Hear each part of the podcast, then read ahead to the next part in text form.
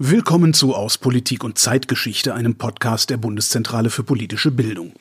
Ich bin Holger Klein und wir sprechen heute über zwei Jahre Corona-Pandemie.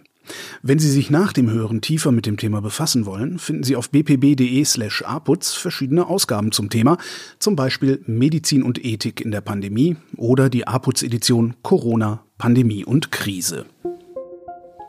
Es wird schlimm werden und wir werden alle auf eine gewisse Art und Weise gemeinsam hieran improvisieren müssen. Es ist Stand heute eben noch nicht absehbar, ob aus einer Epidemie eine weltweite Pandemie wird oder nicht.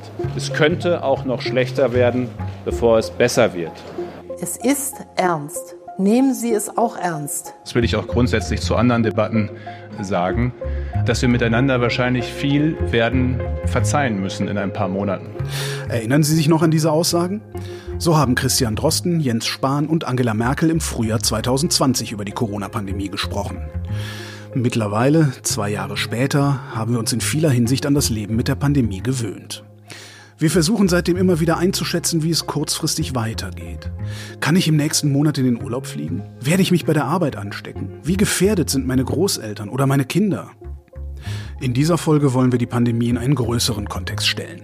Wie kann man historisch einordnen, was wir in den letzten zwei Jahren erlebt haben? Und was davon wird langfristig ins kollektive Gedächtnis eingehen?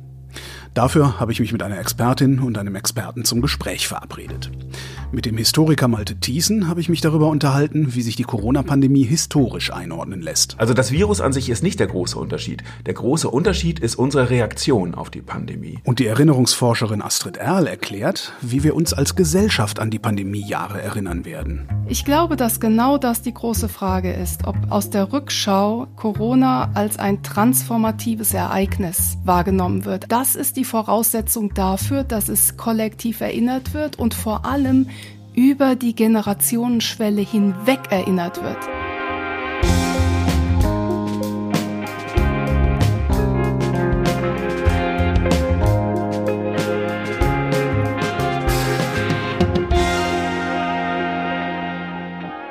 Pest, Cholera oder auch die spanische Grippe.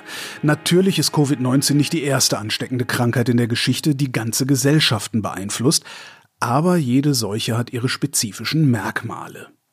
Der Historiker Malte Thiesen leitet das LWL-Institut für Westfälische Regionalgeschichte und lehrt neuere und neueste Geschichte an der Universität in Oldenburg. Er forscht zur Geschichte der Gesundheit und des Impfens. Und mit ihm habe ich darüber gesprochen, was historisch betrachtet das Besondere an der Corona-Pandemie ist. Hallo, Herr Thiesen. Hallo, Herr Klein. Sie sagen, Seuchen sind die sozialsten aller Krankheiten. Warum das denn? In der Tat sind Seuchen ein großes Problem. Und zwar, weil sie nicht nur das Problem des oder der Einzelnen sind, sondern eben immer ein potenzielles Problem für alle. Und das macht sie zu den sozialsten aller Krankheiten. Das heißt, äh, obwohl andere Krankheiten genauso schlimm sind für den Einzelnen, sind Seuchen immer ein Problem, weil die oder der Einzelne eine Bedrohung für andere sein kann. Und deshalb geht's bei Seuchen immer ganz schnell ans Eingemachte und um die Grundsätze der Gesellschaft. Wenn Sie so auf alle Pandemien gucken, so historisch, sehen Sie ein Muster? Über alle Pandemien? Also es gibt tatsächlich zwei Muster. Das eine ist erstmal ganz trivial für uns heute. Pandemien haben etwas mit unserem Leben zu tun. Und zwar, wie wir leben, und zwar, wie wir global leben.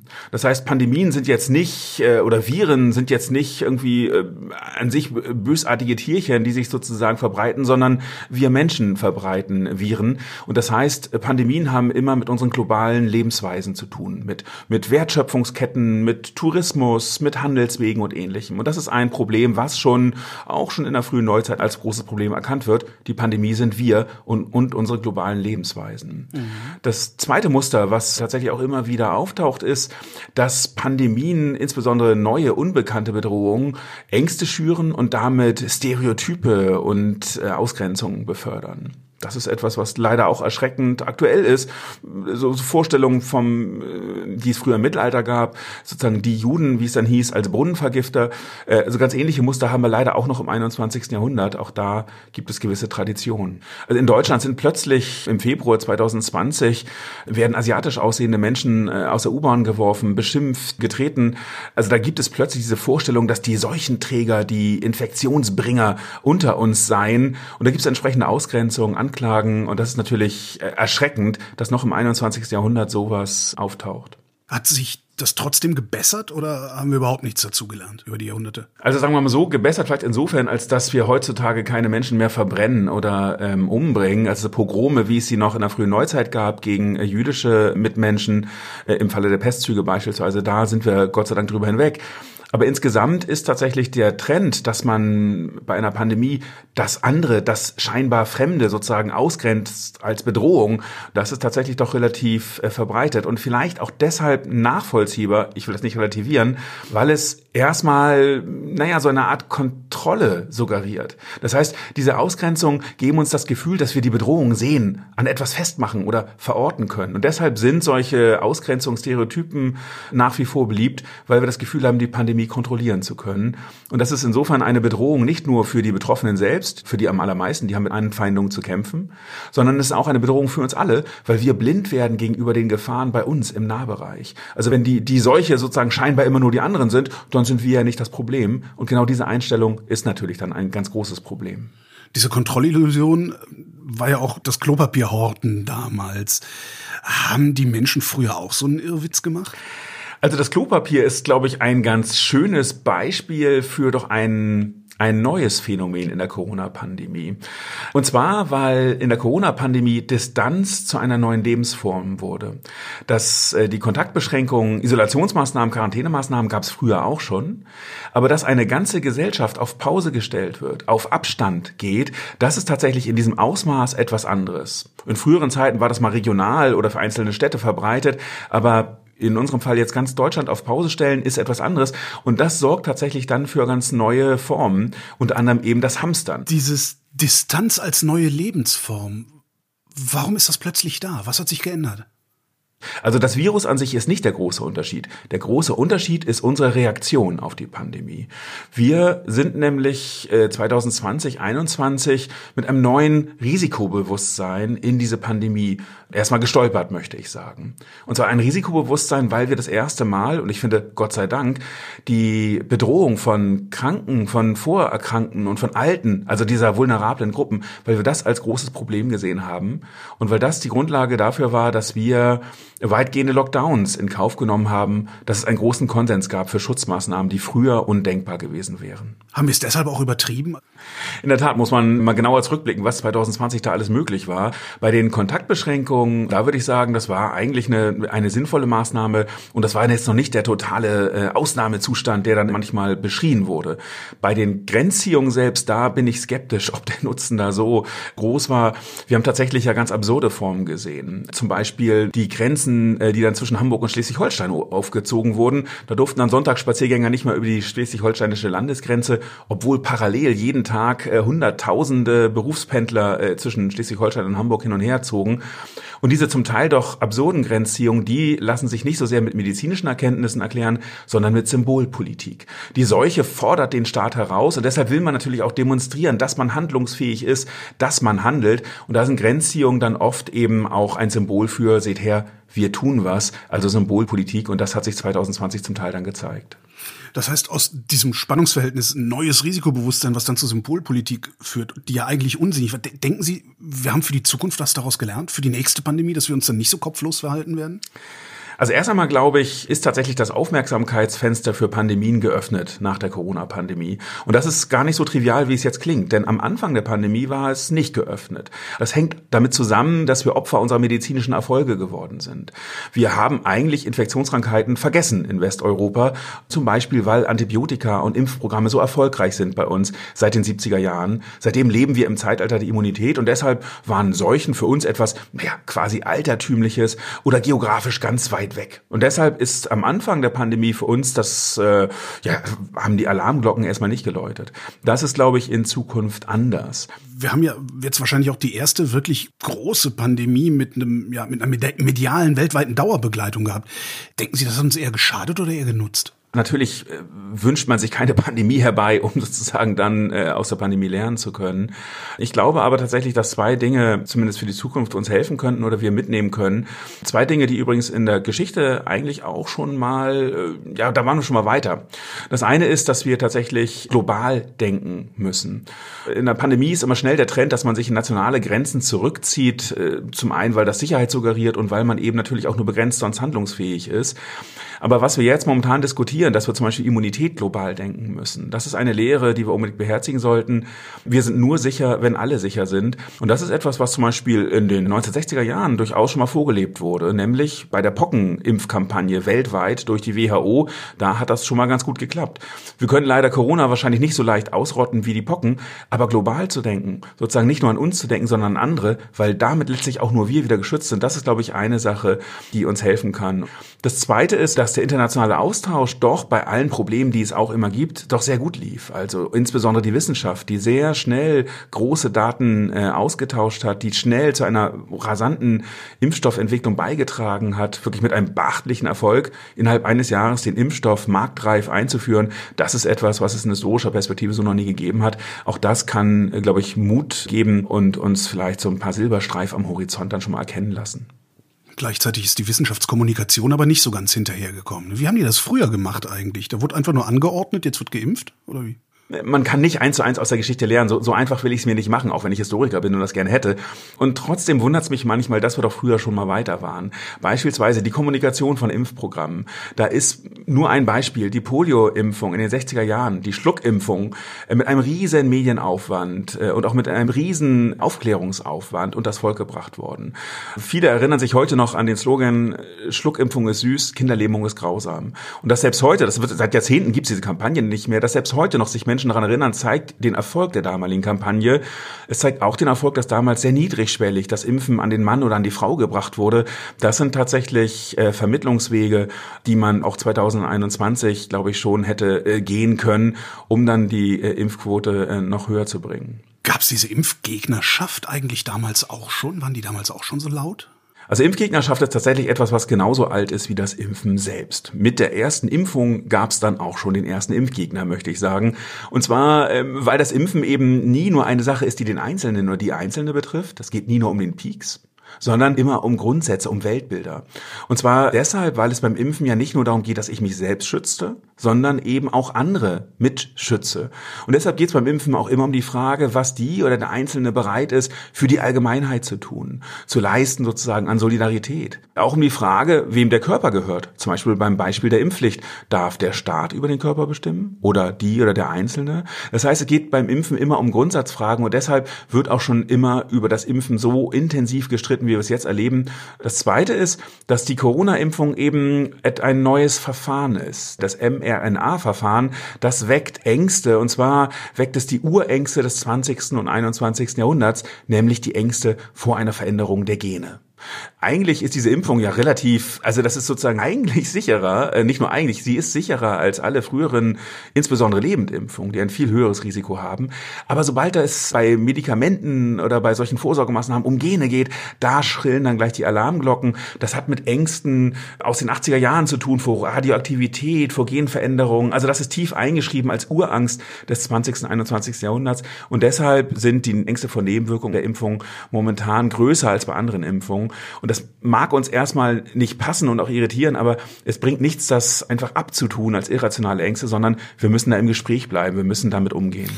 Wenn die Impfgegnerschaft eigentlich was ganz anderes meint, dann wäre die Impfpflicht doch eigentlich ein prima Hebel, die Menschen dazu zu zwingen, das echte Problem auch zu adressieren, oder? Das wäre tatsächlich eine, ja, ein ganz guter Kniff. So habe ich noch gar nicht über die Impfpflicht nachgedacht. Weil dann sozusagen wirklich, dann liegen sozusagen die Karten mal auf dem Tisch. Das stimmt schon. Insgesamt bin ich in historischer Perspektive immer skeptisch, ob die Impfpflicht so der Königsweg ist. Die Impfpflicht hat durchaus einige Vorteile. Also der, der größte Vorteil, den ich sehe, dass eine Impfpflicht immer doppeldeutig ist. Sie verpflichtet nämlich nicht nur den Menschen zu einer Impfung, sondern sie verpflichtet eben auch den Staat, ein flächendeckendes Angebot zu schaffen. Das heißt, das Impfen in die Fläche zu bringen. Und das ist zum Beispiel etwas, was im 19. Jahrhundert großartig ist. Das Impfen, die erste Impfpflicht gegen Pocken im 19. Jahrhundert, ist letztlich die Geburtsstunde des Gesundheitswesens und sorgt dafür, dass Gesundheit in die Fläche kommt. Das ist großartig. Zweiter Vorteil der Impfpflicht, die Bequemen und die Müden, die sozusagen einfach noch nicht so richtig sicher sind, die lassen sich von so einer verbindlichen Ansage dann doch nochmal auch umstimmen. Insgesamt aber, das macht die Geschichte deutlich, überwiegen dann meiner Wahrnehmung nach eher die Nachteile. Man mobilisiert nicht nur die Impfkritiker, die sowieso dagegen sind, da könnte man ja sagen, gut, ist egal, da ist Hopfen und Malz verloren, aber man mobilisiert auch die, die noch zweifeln, die vielleicht gar nicht unbedingt nur Sorgen vor dem Impfen haben, sondern plötzlich dann ganz andere Sorgen, die dann eine Rolle spielen. Die, der Eingriff in die Privatsphäre, der, der starke Staat, der plötzlich über mich bestimmt, solche Dinge spielen eine Rolle. Und noch etwas, Impf, die Impfpflicht ist auch ein stumpfes Schwert. Denn Sanktionen bringen verhältnismäßig wenig. Das merkt man schon im 19. Jahrhundert. Da kann man sogar noch mit äh, Zwang agieren. Da gibt's die Zwangsimpfung, aber man merkt, das ist eine ganz schlechte Idee. Das macht wirklich schlechte Presse und das lässt man deshalb auch relativ schnell. Aber Geldstrafen, da zahlen sich dann Impfgegner sozusagen, die kaufen sich frei. Äh, das bringt die Impfquote auch nur bedingt höher. Und letzter Punkt, die Impfpflicht ist eine unglaubliche Ressourcenverschwendung. Auch das ist schon im 19. Jahrhundert, Ende des 19. Jahrhunderts ein Thema. Da schimpft die Polizei, dass sie wirklich Besseres zu tun hat, als Müttern und Kindern hinterherzulaufen. Und einige Mediziner sagen auch schon, also die massiven Personalmittel zur Umsetzung der Impfpflicht, die muss ja nicht nur ausgerufen, sondern auch umgesetzt werden. Also die massiven Personalmittel und die Geldressourcen, die sind doch eigentlich sinnvoller in niedrigschwelligen niedrigschwellige Angebote und in Aufklärung investiert. Ein Ding fehlt uns noch äh, bei dieser Corona-Pandemie, notwendigerweise, und zwar das Ende. Wie wird das hier enden? Wie haben Pandemien in der Vergangenheit geendet? Und sieht diese Corona-Pandemie jetzt so aus, als würde sie auch so enden? Es gibt so drei Modelle letztlich, wie Pandemien enden. Das eine ist das Pockenmodell mhm. und das ist das Schönste. Das ist nämlich die Ausrottung tatsächlich eines Virus. Die Pocken bekommt man dank eines weltweiten Impfprogrammes dann äh, so in Schach, dass sie tatsächlich von der Erde verschwinden. Und seitdem gibt es auch keine Pockenimpfung mehr und die Pocken sind tatsächlich für immer vorbei. Großartig. Leider bei Corona unter anderem auch dank der vielen Mutationen äh, nicht sehr wahrscheinlich. Das zweite Modell, und das ist für Corona wahrscheinlicher, ist das Influenza-Modell. Das heißt, man schafft es mit Impfprogrammen und leider auch mit einer natürlichen Immunisierung, das heißt, die Leute infizieren sich, die Grundimmunität immer höher in der Bevölkerung zu halten und dadurch wird sozusagen Corona dann nicht mehr die große Bedrohung, sondern in Wellen immer wieder kommen, aber ähnlich wie die Grippe, die Influenza, also sozusagen nur alle fünf bis zehn Jahre dann etwas höher und ansonsten sozusagen alle Jahre wieder, aber nicht in dem Ausmaße. Die berühmte Endemie. Richtig. Und da ist natürlich jetzt die Frage, es ist immer noch sinnvoll, sinnvoller natürlich, auch wenn Impfungen nicht perfekt sind, trotzdem sich impfen zu lassen, weil man eben das Risiko der Erkrankung deutlich niedriger hat und eben auch natürlich jene schützt, die sich zum Beispiel nicht impfen lassen können, aber ein hohes Erkrankungsrisiko haben. Also auf natürliche Durchseuchung zu setzen, wie manche dann fordern, das scheint mir doch sehr altertümlich zu sein. Wir haben die Möglichkeiten zur Impfung und das sollte eigentlich dann auch unser Ziel sein. Sie sagten drei Modelle, wir hatten erst zwei. Das dritte Modell ist so pragmatisch, rustikal, dass ich es kaum wage. Das ist einfach einfach Abstumpfung und Gewöhnung. Man merkt auch, dass Menschen nicht auf Dauer in Angst leben können. Und das heißt, man macht irgendwann seinen Frieden mit der Pandemie, auch damit, dass sie immer wiederkehrt. Man lernt sozusagen äh, mit den Toten zu leben. Aber das ist etwas, äh, was ich uns allen nicht wünsche, sondern ich hoffe, dass wir eine hohe Impfquote bekommen und dann endemisch einigermaßen gut mit Corona äh, und mit möglichst wenig Corona leben können. Jetzt ist Februar 22. Die Corona-Pandemie, über die wir reden, ist zwei Jahre alt. Kann man da überhaupt schon historisch drauf? Darf man da überhaupt schon historisch drauf gucken? Ich habe das äh, tatsächlich versucht in, in, meinem Buch auf Abstand und habe das als ein Experiment verstanden, dass wir Geschichte in Echtzeit jetzt schon schreiben müssen. Und natürlich kann man einwenden, als Zeitzeuge dann noch historisch zu schreiben, das ist eigentlich Selbstmord. Der Zeitzeuge ist der größte Feind des Zeithistorikers, so ein geflügeltes Wort und beides in einer Person, das kann nur schiefgehen. Ich glaube trotzdem, dass es sich lohnt, jetzt schon die Geschichte der Corona-Pandemie zu schreiben. Und zwar ähm, aus zwei Gründen. Das eine ist, wir haben schon wieder viele Dinge aus der Frühphase der Pandemie vergessen. Das, was Sie eben angesprochen haben, zum Beispiel die, die Ausgrenzung 2020, die Klopapierkäufe, all solche Dinge geraten mittlerweile schon wieder in Vergessenheit. Und da lohnt es sich jetzt schon, die, die äh, Frühgeschichte der Corona-Pandemie aufzuarbeiten. Das zweite ist, dass das Ende einer Pandemie immer dazu dann verleitet, dann doch letztlich zu sagen, ist ja alles gut gegangen. Man macht sozusagen seinen Frieden mit der Pandemie, was einerseits verständlich ist, aber andererseits einen davor scheuen lässt, dann doch gewisse Lehren zu ziehen. Und eine Geschichte der Corona-Pandemie heute schon zu schreiben, ist wichtig, weil wir all die Widersprüche, all die Probleme uns vor Augen halten müssen, um dann eben aus dieser Pandemie lernen zu können, um beim nächsten Mal dann vielleicht besser dem begegnen zu können. Malte Thiesen, vielen Dank. Danke Ihnen, Herr Klein. Schon jetzt beginnen wir den Anfang der Pandemie zu vergessen. Das sagt jedenfalls Malte Thiessen und findet, dass es gerade deshalb wichtig ist, schon jetzt die Geschichte der Corona-Pandemie zu schreiben. Trotzdem, im Moment kann man sich schwer vorstellen, dass die Pandemie keine Spuren in unserem Leben hinterlässt, wenn sie vorbei ist. Aber wie genau werden wir uns an Corona erinnern? Darüber habe ich mit Astrid Erl gesprochen. Sie ist Professorin für anglophone Literaturen und Kulturen an der Goethe-Universität Frankfurt und forscht zu Erinnerungskulturen. Guten Tag, Frau Erl. Guten Tag. Zwei Jahre Pandemie. Wenn ich mir angucke, wie wir letzten Sommer unterwegs waren, wo alles noch viel unsicherer war, wir, wir hatten da ja schon irgendwie vergessen gehabt, was im Jahr vorher, also 2020, passiert war. Heißt das, wir haben die ganze Geschichte über kurz oder lang vergessen? Ja, ob wir die Coronavirus-Pandemie vergessen oder nicht vergessen, ist so eine der großen Fragen, die gerade diskutiert wird in den sogenannten Memory Studies, also der Gedächtnisforschung, die sich nicht nur dem individuellen Gedächtnis widmet, also das ist ja eine Frage, ob Sie und ich das als ein Teil unseres Lebens, als zwei Jahre, die wir gerne vergessen möchten, möglichst vergessen oder verdrängen.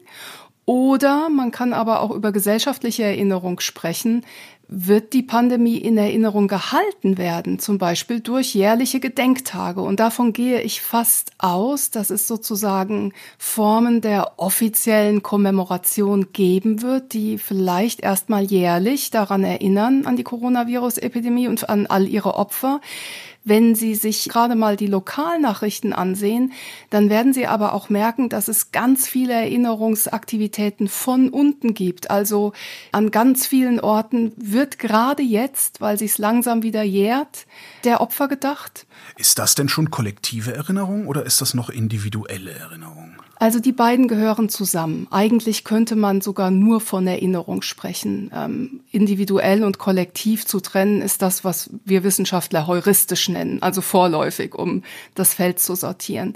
Unsere individuelle Erinnerung ist total kollektiv geprägt. Wir sprechen mit anderen Menschen, wir nehmen soziale Medien wahr, wir lesen Zeitungen, wir schauen äh, Kinofilme, all das sind sozusagen die kollektiven Einflüsse auf das individuelle Gedächtnis.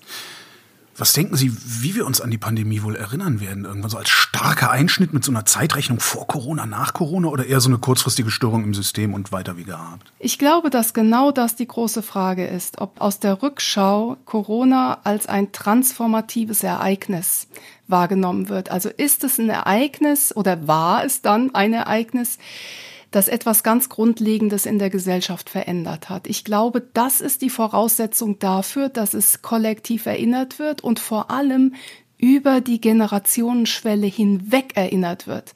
Ich glaube, das passiert nur, wenn es sich wirklich als ganz transformativ erweist. Und da bin ich mir im Moment nicht sicher. Wie sähe die Transformation dann aus? Was würde transformiert?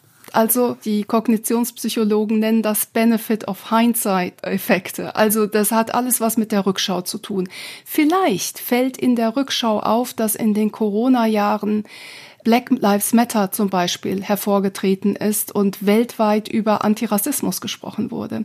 Vielleicht fällt auf, dass die Coronavirus-Pandemie der eine große Moment war, wo klar war, dass wir und unsere Umwelt zusammenlegen in etwas, was man Sympoiesis nennen kann. Also, dass eine Virus-RNA uns als globale Gesellschaft nachhaltig verändern kann.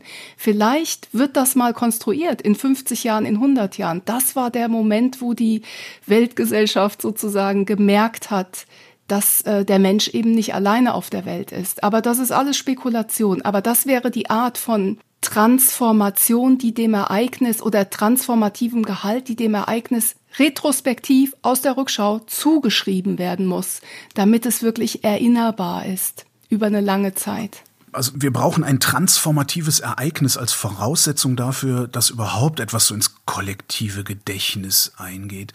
Wie erinnern wir uns denn dann aber? Also, dass es im Geschichtsbuch steht, reicht doch nicht. Genau, dass etwas im Geschichtsbuch steht, reicht nicht. dass etwas in ein Denkmal eingraviert ist, reicht nicht. Es reicht noch nicht mal ein Hollywood-Film.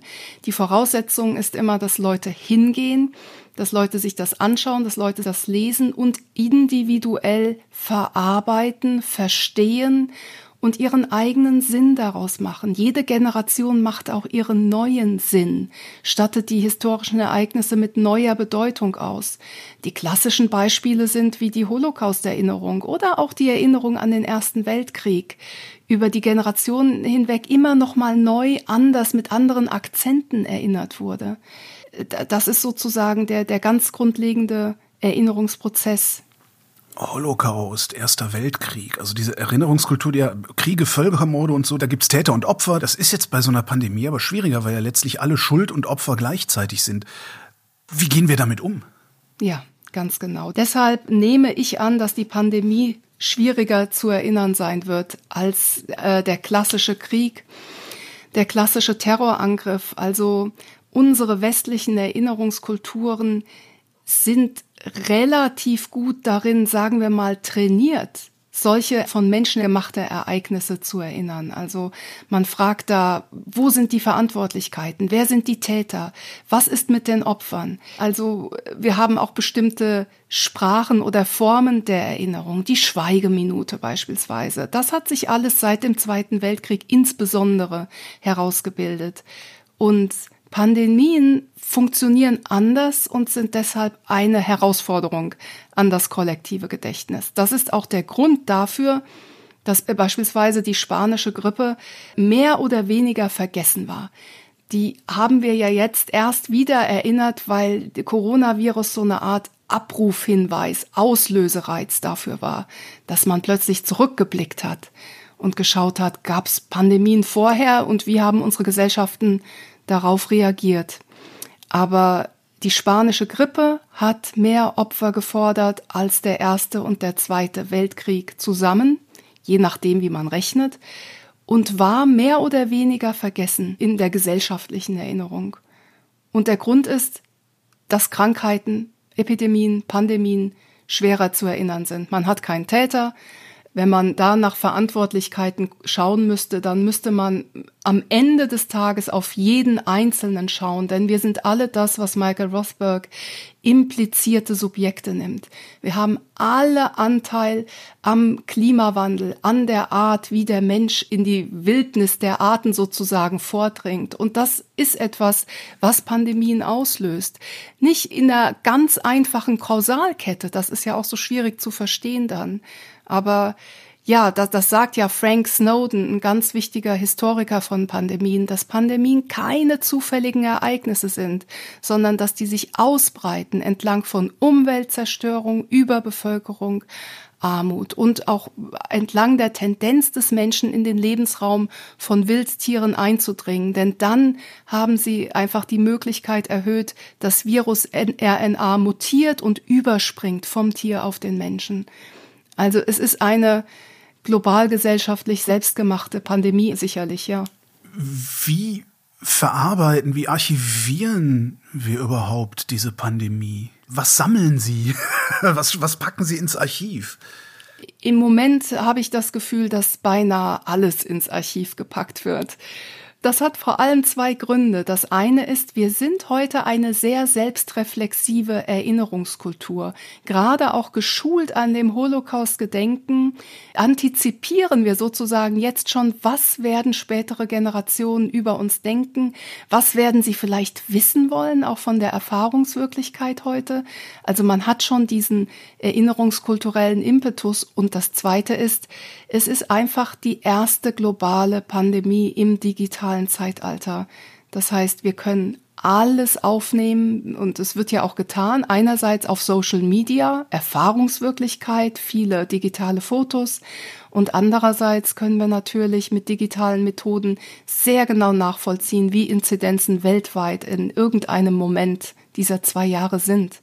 Das ist ein globales Mega-Archiv. Wenn Sie auswählen müssten, was würden Sie behalten? Was würden Sie wirklich archivieren? Was ich persönlich behalten möchte, das ist vielleicht schon mal das Erste, ist etwas, was man sich heute schon gar nicht mehr so gut vorstellen kann oder woran man sich nicht mehr gut erinnern kann, weil wir heute in einem New Normal des pandemischen Alltags angekommen sind. Aber ich möchte mich persönlich daran erinnern, wie das war, als sich die Welt im Frühjahr 2020 grundlegend geändert hat, als man wirklich einen Moment hatte, wo all die Regeln, die man kannte, nicht mehr zutrafen. Und ich glaube, dass das, um jetzt über die Gesellschaft zu sprechen, vielleicht ist das das Gute an Corona oder das, was das Gedächtnis beeinflusst, ohne dass wir es wissen. Wir haben einmal gelernt, dass die Welt auch ganz anders sein kann und dass wir in der Welt ganz anders funktionieren können. Und ich glaube, das ist ein wichtiger Lerneffekt für das, was uns allen heute noch bevorsteht. Mit Klimawandel, mit weltweiter Migration und so weiter. Die Welt wird sich verändern und es ist gut, wenn man ein Training dafür genossen hat. Und das, das hat uns Corona gegeben. Werden diese Corona-Leugner, diese Impfgegner, die da unterwegs sind, werden die überhaupt irgendeine Rolle bei der Erinnerung spielen? Das ist eine gute Frage. Also als rational denkender Mensch würde ich natürlich sagen wollen, dass die so gleich dem Vergessen anheimgegeben werden. Aber man muss sagen, dass die ein starkes Instrument auf ihrer Seite haben und das sind Verschwörungsmythen. Und das sind natürlich sehr, sehr einfach gestrickte, eingängige Erzählungen, die viel einfacher weiterzugeben sind als die sehr komplizierte Erzählung davon, wie Corona in die Welt kam. Wissen wir bis heute nicht ganz genau. Was dann passierte, wer könnte das schon von den letzten zwei Jahren genau rekonstruieren und welchen Ausgang das eigentlich nahm. Also die Verschwörungsmythen werden vielleicht sich leichter durchs kollektive Gedächtnis bewegen als die sehr viel adäquatere Variante der Corona-Erzählung. Wir reden die ganze Zeit über das Erinnern. Darf ich das eigentlich, das alles auch einfach vergessen? Auf jeden Fall. Also wir sprechen ja hier nur über Prozesse von kollektivem Gedächtnis. Wir sprechen gar nicht über das Normative. Also bei der Holocaust-Erinnerung ist klar, wir haben einen normativen Appell an die Erinnerung. Das müssen wir erinnern auch als äh, NS-Nachfolgestaat. Bei Corona, glaube ich, darf jeder aussuchen, was er erinnern und was er vergessen möchte. Das ist für, für viele ein Abschnitt ihres Lebens, mehr als zwei Jahre wird es irgendwann sein, der wahrscheinlich schmerzhaft, unklar zu erinnern, dunkel, langweilig war. Und ich glaube, da äh, besteht tatsächlich die Gefahr oder die Chance, dass viele Leute das nicht stark erinnern wollen. Und das ist auch in Ordnung. Ist es mehr Gefahr oder ist es mehr Chance? Sagen wir mal so, alles, jedes Ereignis, das Opfer fordert, fordert vielleicht zugleich von der kollektiven Erinnerung, dass man der Opfer gedenkt. Das ist das eine. Das zweite ist, gibt es Lessons learned? Also sollten wir Dinge im Kopf behalten für zukünftige Pandemien? Ich denke ja, das ist ja der Vorteil der asiatischen Staaten gewesen, die so viele Pandemien in letzter Zeit hatten und sich noch besser an die spanische Grippe erinnern konnten, dass sie einen viel größeren Grad an Vorbereitetheit hatten für die neue Pandemie. Das ist also sozusagen pragmatisch. Dafür ist das kollektive Gedächtnis pragmatisch wichtig. Und auf der anderen Seite muss man sagen, ja, vergessen ist natürlich auch immer ein Segen. Man sollte, man kann nicht und man sollte auch gar nicht alles erinnern, weil man dann nicht vorwärts denken und weitermachen kann. Das war das Erinnern. Der damalige Bundesgesundheitsminister hatte gesagt, wir würden einander viel verzeihen müssen. Was denn eigentlich? Das kommt wieder darauf an, welche Auswahl Sie aus dem Gedächtnis greifen. Wenn Sie also äh, auswählen, dass irgendjemand seine Maske im Zug nicht aufhatte, dass es Querdämker gab, dass es Impfgegner gab, dass es vielleicht sogar Leute gab, die äh, Impfende bedroht haben, das sind Sachen, die, die muss man dann tja, aufarbeiten, verzeihen können und hoffentlich, das ist es, dafür sorgen, dass eine nächste Generation schon gebildeter heranwächst, damit sich solche Auswüchse nicht wiederholen. Aber vielleicht müssen wir nicht nur verzeihen, vielleicht müssen wir auch wirklich anerkennen. Das scheint mir viel wichtiger zu sein. Also anzuerkennen, wer hier während der Coronavirus-Pandemie zwei Jahre lang durchgearbeitet hat. Ne? In Krankenhäusern, äh, in Supermärkten, bei den Paketauslieferdiensten, bei Lehrerinnen, die Schülerinnen, also die Masse der Menschen, denen man gar nicht verzeihen muss, sondern ganz im Gegenteil, bei denen man anerkennen muss, dass das eine große Leistung war, dass die den Betrieb sozusagen am Laufen gehalten haben. Das, denke ich, ist eine Aufgabe des Erinnerns. Positiv erinnern können, aber sehr genau auswählen, was sind denn die Dinge, die wir erinnern und für die Zukunft fördern möchten. Und damit komme ich wieder an den Anfang unseres Gesprächs. Wer hat diese Auswahl zu treffen? Müssen das die Historikerinnen, die Historiker machen? Die Bevölkerung? Das müssen alle zusammen machen.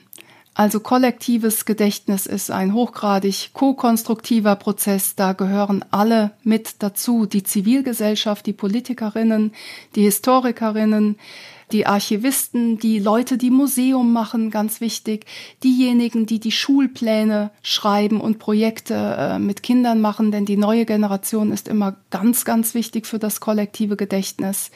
Eine einseitige Gedächtnisvariante nur von einer Gruppe von Akteuren ist meistens nicht erfolgreich. Das ist ziemlich viel Arbeit für die paar Monate, an die wir uns erinnern sollten. Und vielleicht wird die Arbeit keiner unternehmen.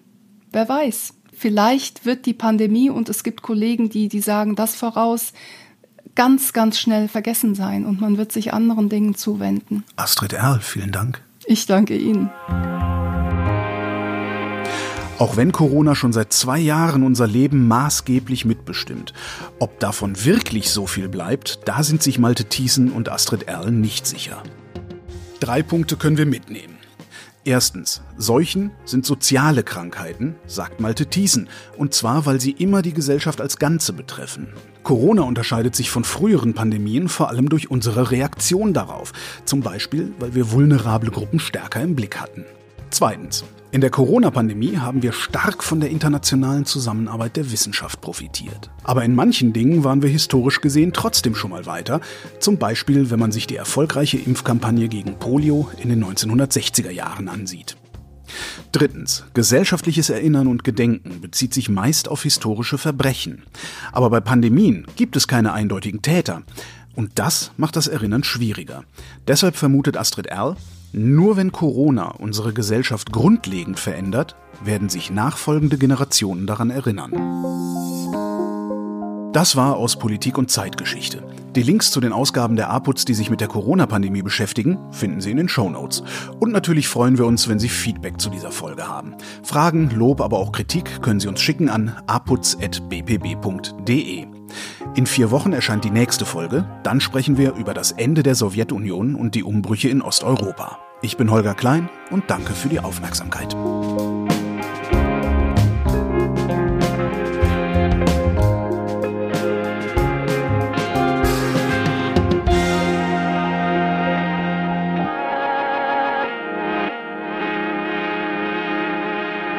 Der Podcast aus Politik und Zeitgeschichte wird von der APUZ-Redaktion in Zusammenarbeit mit Haus 1 produziert.